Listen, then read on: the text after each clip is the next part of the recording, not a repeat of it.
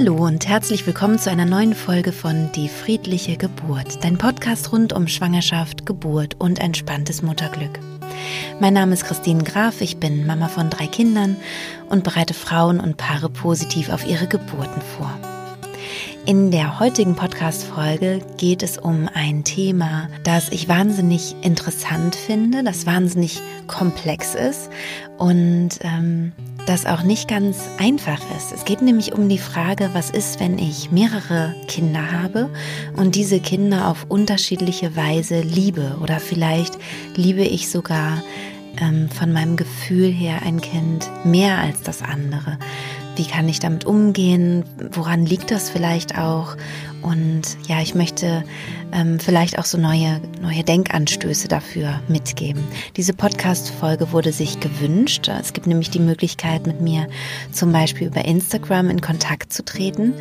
Da bin ich zu finden unter die.friedliche.geburt und äh, da kannst du auch, wenn du einen Podcast-Wunsch hast, mir sehr gerne einmal eine Nachricht schicken, was du dir wünschen würdest als Folge. Und wenn ich denke, dass es für andere Frauen auch spannend ist, dann kommt es auf meine mittlerweile sehr lange Podcast-Liste, ja, wo ich so ein bisschen Ideen sammle. Und ja, so hat es eben dieses Thema auch in den Podcast geschafft. Wie gesagt, ich finde es selbst auch sehr interessant, sehr spannend und ähm, es kann auch sehr aufwühlend sein. Und ich hoffe, dass du ganz viel aus dieser Podcast-Folge für dich mitnehmen kannst. Viel Freude beim Hören.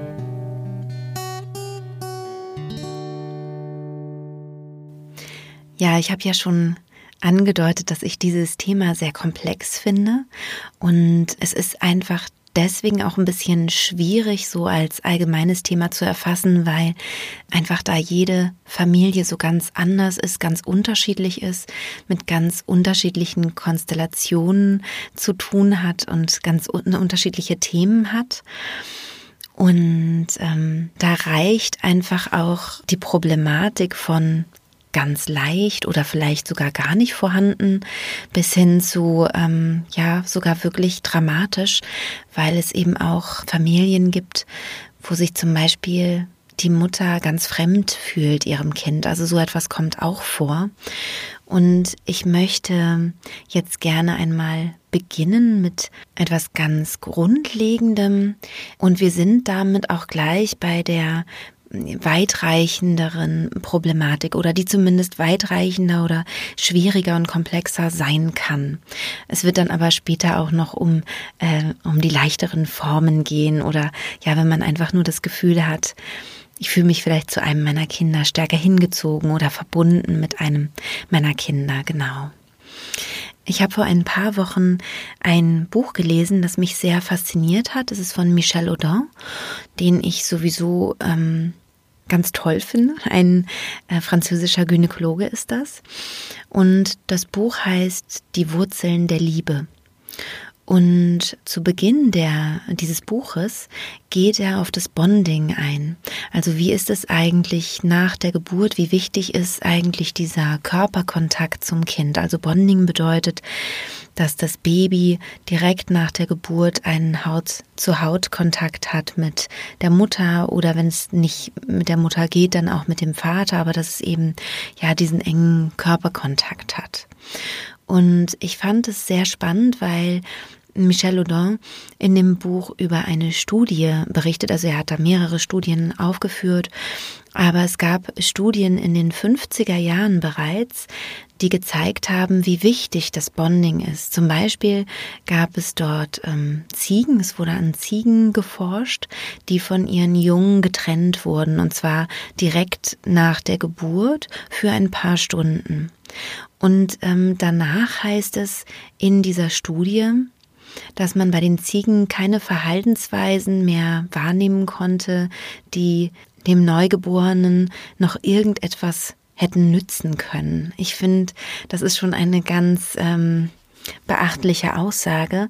Und es gab auch eine Studie, die mit Schafen durchgeführt wurde. Da war es so, dass direkt nach der Geburt die Schafe, genau wie die Ziegen, ähm, daran gehindert wurden, ihre Kinder, ihre Jungen zu ähm, abzuschlecken und Kontakt aufzunehmen. Und bei den Schafen war das vier Stunden lang, also es wurden die ersten vier Stunden Mutter und Jungtier getrennt. Und danach haben sich 50 Prozent der Schaf Mütter äh, sich nicht mehr um ihre Kinder, um, ihr, um die Lämmer gekümmert. Das heißt, die hatten anscheinend offensichtlich keine Muttergefühle entwickelt. Und in weiteren Versuchen wurde es so gemacht, dass ähm, zwei bis drei Tage nach der Geburt die jungen Tiere 24 Stunden getrennt wurden von den Muttertieren und danach wieder zurückkamen. Und die Mütter hatten überhaupt keine Verhaltensweisen ähm, von Desinteresse oder so. Das heißt also, die haben sofort ihre Kinder wieder angenommen.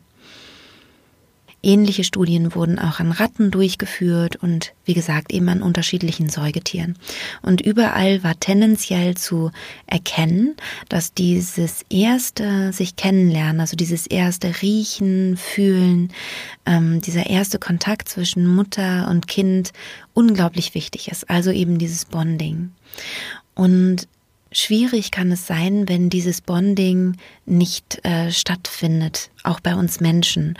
Also es kann zum Beispiel sein, dass durch einen Notfall oder was auch immer dieses Bonding verhindert wird und oder nicht stattfinden kann. Und dann kann es sein, dass die, dass die Frau, die Mutter Schwierigkeiten hat, Gefühle aufzubauen zu ihrem Kind. Ich möchte damit auf gar keinen Fall irgendwelche Ängste machen, sondern eher darauf hinweisen, dass es so wichtig ist, ähm, auf dieses Bonding wirklich Wert zu legen. Also wenn du zum Beispiel gerade schwanger bist und du hast einen Geburtsbegleiter oder eine Geburtsbegleiterin dabei, meistens ist es ja der Papa des Kindes, dann ist es wichtig, dass auch er seinen Blick dafür geschärft hat, dass eben nach der Geburt direkt dieser Körperkontakt stattfinden kann. Damit meine ich nicht, wenn es zum Beispiel nur mal angenommen zu einem Kaiserschnitt käme, dass das Kind nicht kurz ähm, in einen anderen Raum gebracht werden kann für die ersten Untersuchungen oder um zu gucken, ob alles gut ist. Ähm, das ist damit nicht gemeint, aber dass es dann wirklich so bald wie möglich, so schnell wie möglich eben auch wieder zurück zur Mutter kann. Es gibt zum Beispiel auch beim Kaiserschnitt das Bonding-Tuch. Das heißt, das ist so ein ja so ein weiches Material, ein Tuch, was einmal um die um die Mutter ja es wird quasi angezogen, also ähnlich wie ein ähm, manche kennen auch diese diese Bauchgurte, die so ein bisschen ich weiß jetzt leider den Namen nicht, aber den, die den Bauch so ein bisschen stützen, den schwangeren Bauch.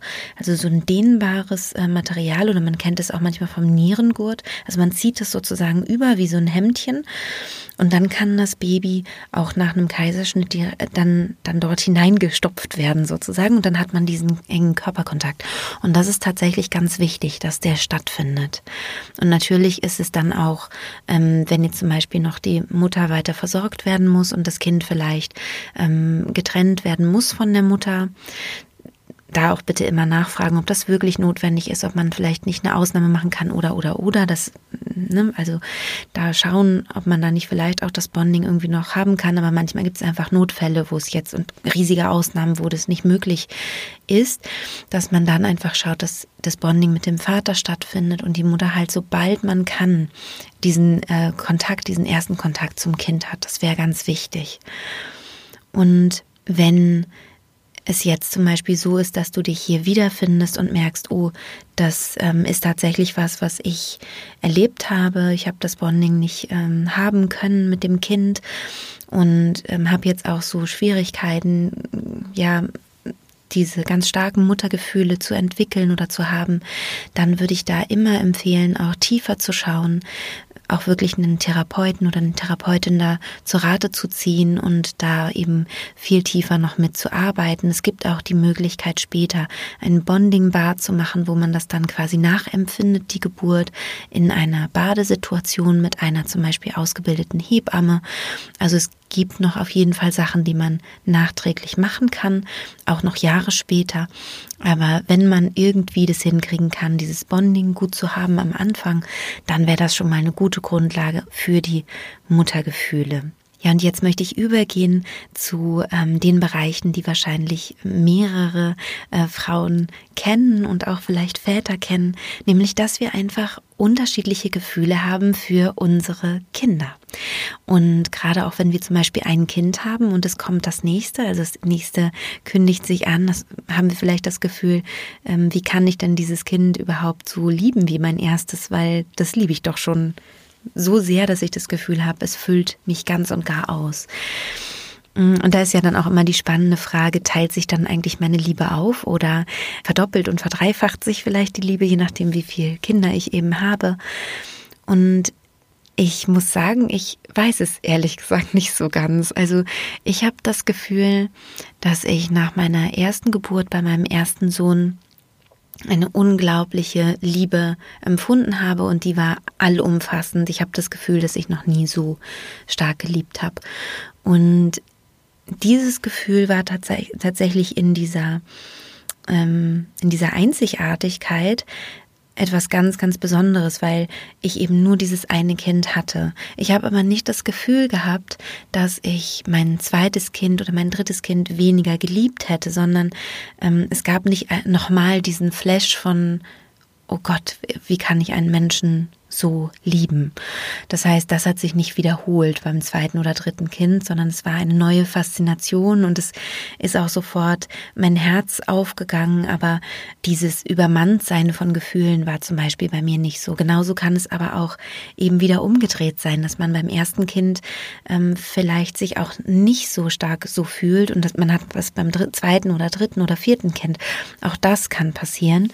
Das hängt auch immer ein bisschen damit zusammen, wie die Geburt Geburt verlaufen ist. Also das Bonding hat eine große, eine große Auswirkung, das habe ich ja jetzt schon erzählt, aber auch die Geburt an sich hat eine Auswirkung auf unsere Gefühle für unser Neugeborenes. Das heißt, wenn ich eine traumatische Geburt erlebe, dann kann es sein, dass meine Gefühle etwas hinterherhinken. Also dass einfach das ganze System sich erstmal erholen muss und dass es dementsprechend dauert, bis sich diese Muttergefühle oder vielleicht auch Vatergefühle einstellen. Also dass man da einfach so eine, so eine Art Regenerationszeit braucht, bis man wieder so ein bisschen ins Gleichgewicht kommt und dann kommen auch die Gefühle wieder. Wenn du also eine schwere Geburt erlebt hast, ähm, vielleicht hast du auch gar nicht das Gefühl, dass sie traumatisch war, aber dass du das Gefühl hast, die hat dich so ganz und gar umgehauen. Sowas kann durchaus passieren, dass du dann dir einfach auch Zeit gibst, dass die Gefühle nachwachsen dürfen. Es ist auch manchmal so, dass Frauen dann ihr Kind anschauen und das Gefühl haben, ich kenne dich gar nicht, wer bist du? Also, dass dieses Liebesgefühl nicht sofort anspringt, sondern einfach noch wie gesagt, ein Weilchen braucht und gibt dem ruhig Zeit. Also das darf einen Tag dauern, das darf auch mehrere Tage oder vielleicht auch mal mehrere Wochen dauern.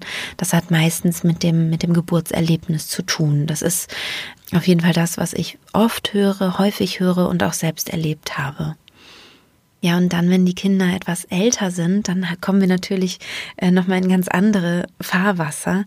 Oft ist es so, dass die Kinder in ihrem Verhalten uns auch spiegeln und triggern. Und oft hat es halt mit uns zu tun. Also wenn ich sage, ich hätte mir zum Beispiel jetzt noch einen Jungen gewünscht, dann wäre die Frage, warum? Also was hätte denn jetzt das ausgemacht? Was wäre anders gewesen, wenn ich jetzt diesen Jungen gehabt hätte? Oder was hätte ich mir denn erhofft von diesem Jungen? Und dann hat es wieder mit mir zu tun. Dann hat es gar nicht was mit diesem Kind zu tun, sondern mit mir und meinen Sehnsüchten oder wo fühle ich mich vielleicht nicht genug genährt zum Beispiel? Wo brauche ich noch was? Und generell finde ich es spannend, dass Kinder uns ja spiegeln und auch triggern können. Ähm, das machen sie ganz, ganz oft. Also uns auch an unsere Grenzen bringen. Und das machen andere Kinder stärker wiederum als ähm, die einen. Also so sind eben auch die Kinder wieder unterschiedlich. Und manche sind so, dass man denkt, ach Mensch, so ein entspanntes Kind, das mit dem kann ich irgendwie immer, das nervt mich nie, das triggert nicht mich und meine Punkte. Und das andere Kind, das ähm, bringt mich immer wieder an meine Grenze zum Beispiel. Und auch da zu sehen, es hat aber nichts mit dem Kind eigentlich zu tun, sondern mit mir und dem, wie ich reagiere, was ich denke, was ich fühle und das eben immer wieder zu hinterfragen. Also nicht zu sagen, das Kind muss sich jetzt irgendwie meinen Wünschen anpassen, sondern eher, warum berührt mich das gerade so? Also warum nervt mich zum Beispiel beim, bei einem Kind etwas, was mich beim anderen gar nicht so nervt oder wo das andere einfach nicht die nicht so eine Art hat, sondern es anders ausdrückt, das Bedürfnis. Und mit dem kann ich total gut und mit dem anderen eben schlechter. Und ich glaube, ganz wichtig ist, dass wir uns einmal bewusst machen, dass es okay ist, unterschiedliche Gefühle für unsere verschiedenen Kinder zu haben. Also, dass das erstmal grundsätzlich in Ordnung ist. Wir dürfen unterschiedliche Gefühle haben. Und dann zu gucken, was kann ich auch lernen von einem Kind, ähm, mit dem ich es vielleicht auch ein bisschen schwerer habe. Und ich glaube, wenn wir so wirklich auf den Grund gehen und unser Kind uns anschauen, zum Beispiel wenn es schläft, dann merken wir, dass wir für jedes Kind Liebe empfinden, nur eben auf unterschiedliche Art und Weise und dass es auch in Ordnung ist. Und oft gibt es halt Eltern, die sich dann Druck machen, die dann das Gefühl haben, oh nein, ich bevorzuge irgendwie immer das Kind, was es mir so leicht macht, also was sich mir so nah anfühlt, wo ich das Gefühl habe, ich verstehe dieses Kind total. Und das andere Kind, was sich mir ein bisschen fremder zeigt oder ja, was sich, was sich etwas fremder anfühlt oder etwas weiter weg anfühlt oder vielleicht auch rätselhaft ist, da haben wir vielleicht Angst, es auch zu vernachlässigen. Und da finde ich es immer ganz wichtig, sich wirklich Zeiten zu nehmen, wo ich wirklich richtig qualitativ hochwertige Zeit verbringe mit dem Kind, mit dem ich mich jetzt nicht automatisch so nah fühle oder mit dem, äh, das mich immer triggert. Also, dass ich sage, mit dir mache ich aber jetzt extra etwas, ähm, mit dir unternehme ich was ganz alleine und nur wir zwei weil daraus ganz besonders schöne Begegnungen entstehen können. Und ich glaube, es ist wichtig, auch dieses Gefühl, ich bevorzuge ein Kind zum Beispiel, auch ernst zu nehmen, ohne sich aber die ganze Zeit da Vorwürfe zu machen oder sich selbst zu ähm, kasteien oder zu äh, beschimpfen oder zu sagen, Gott, ich bin eine furchtbare Mutter, weil ich ein Kind bevorzuge, weil da eben sofort immer mein Herz aufgeht. Und bei dem anderen zum Beispiel äh, braucht es immer was oder es triggert mich eher und ich hadere eher mit dem Kind, sondern dass man dann sagt, okay, ich weiß, dass es so ist und ähm, ich nehme das auch ernst und dementsprechend widme ich jetzt auch diesem Kind, mit dem es nicht ganz so leicht ist, gerade mal einen Nachmittag oder einen Abend und verbringe ähm, eine besondere Zeit mit ihm, um zu schauen und zu erkennen und zu merken, wie nah und wichtig auch dieses Kind mir ist. Also in der Ruhe und in dem Eins zu eins Kontakt mit dem, mit dem in Anführungszeichen schwierigeren Kind zeigt sich da oft ganz, ganz viel und ähm, es ist ganz viel äh, Zuwendung möglich, weil einfach nicht dieser Trubel drumherum ist mit noch anderen Kindern und noch einem Partner und dies und das und Freunde sind noch da und Halligalli sozusagen, sondern wirklich, ja, das ist jetzt nur unsere Zeit, nur wir zwei und wir machen was, was dir Spaß macht, also was dem Kind wirklich Freude macht und ich ähm, bewege mich in deine Welt hinein.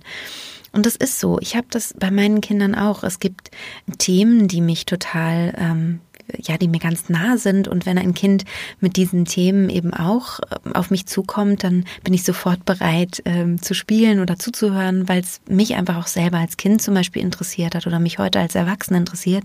Und dann gibt es eben auch Themen, die mich halt nicht so interessieren. Und das ist auch ganz normal.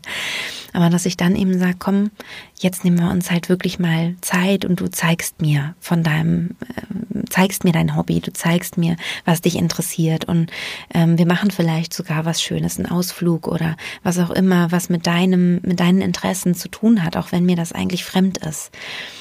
Und es muss auch nicht so sein, dass es dir plötzlich dann wichtig wird oder du dann plötzlich ein Interesse entwickelst, sondern du kannst ja auch in die strahlenden Augen deines Kindes gucken und sagen, toll, wie es sich für etwas faszinieren kann, was mir ganz fremd ist. Also auch das reicht schon als Zuwendung.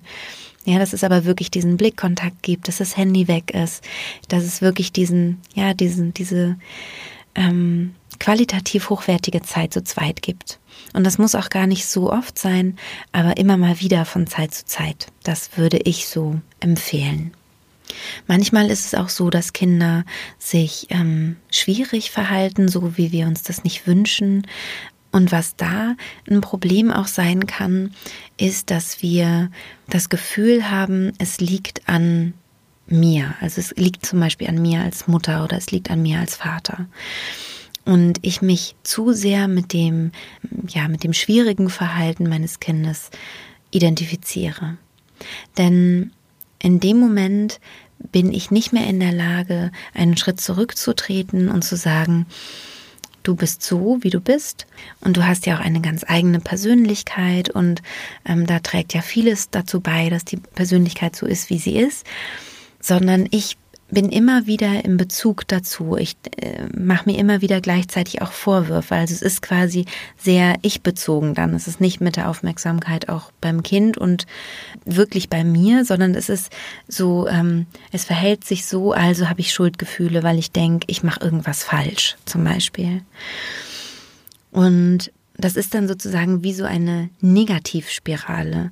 Und aus der kommt man ganz gut raus, wenn wir ein bisschen Abstand nehmen aus der Situation und nochmal schauen, was sind eigentlich meine eigenen Bedürfnisse, was brauche ich und was braucht mein Kind und zu schauen, wo liegt meine Verantwortung? Meine Verantwortung als Erwachsene liegt darin, meinem Kind zugewandt zu sein, ähm, zu schauen, was es braucht. Und natürlich, wenn es ein, ähm, ein Verhalten hat, wo ich das Gefühl habe, es will mir damit etwas mitteilen. Oftmals sind ja laute Verhaltensweisen oder sage ich mal zerstörerische Verhaltensweisen auch ähm, ein Dialogversuch ähm, vom Kind. Und dass ich dann eben auch diesen Dialog aufnehme, wenn es denn so ist. Also das ist meine Verantwortung, dass ich meinem Kind zugewandt bin und wirklich auch bereit bin, zu schauen, was braucht mein Kind und auch äh, bereit bin, meinem Kind zugewandt zu begegnen. Und ich bin verantwortlich für mein Verhalten und auch mein Denken. Also wie denke ich über das Kind und wie ähm, verhalte ich mich selbst? Gibt es da vielleicht was, wie ich das korrigieren kann?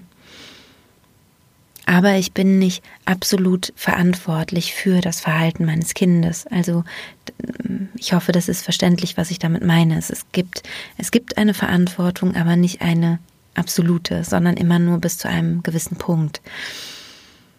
Und ich finde auch etwas ganz ähm, spannend. In der Waldorfpädagogik ist es so, dass ähm, über Kinder gesprochen wird. Also wenn ein, ein Kind sich auffällig verhält, dann wird unter den Pädagogen über dieses Kind gesprochen.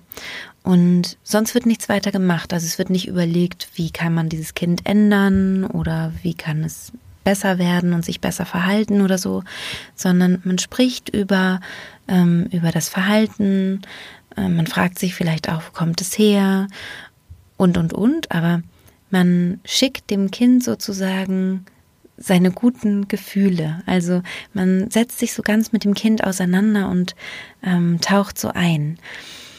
Und Oft ist es so, wenn dann das Kind wieder in die, in die Klasse kommt oder in die Kindergartengruppe, dass es sich dann plötzlich anders verhält. Also als würde, als würden diese guten Gedanken das Kind auch dazu bringen, sich wieder angenommen zu fühlen und damit sich auch wieder beruhigen zu können, zum Beispiel. Ich finde diesen Ansatz ganz schön und ich merke das immer, wenn ich ähm, die Metta-Meditation mache, die gibt es hier auch im Podcast, eine der ersten Folgen. Ähm, wenn ich die mit meinen Kindern mache am Morgen, dann gibt es so eine ganz andere Atmosphäre.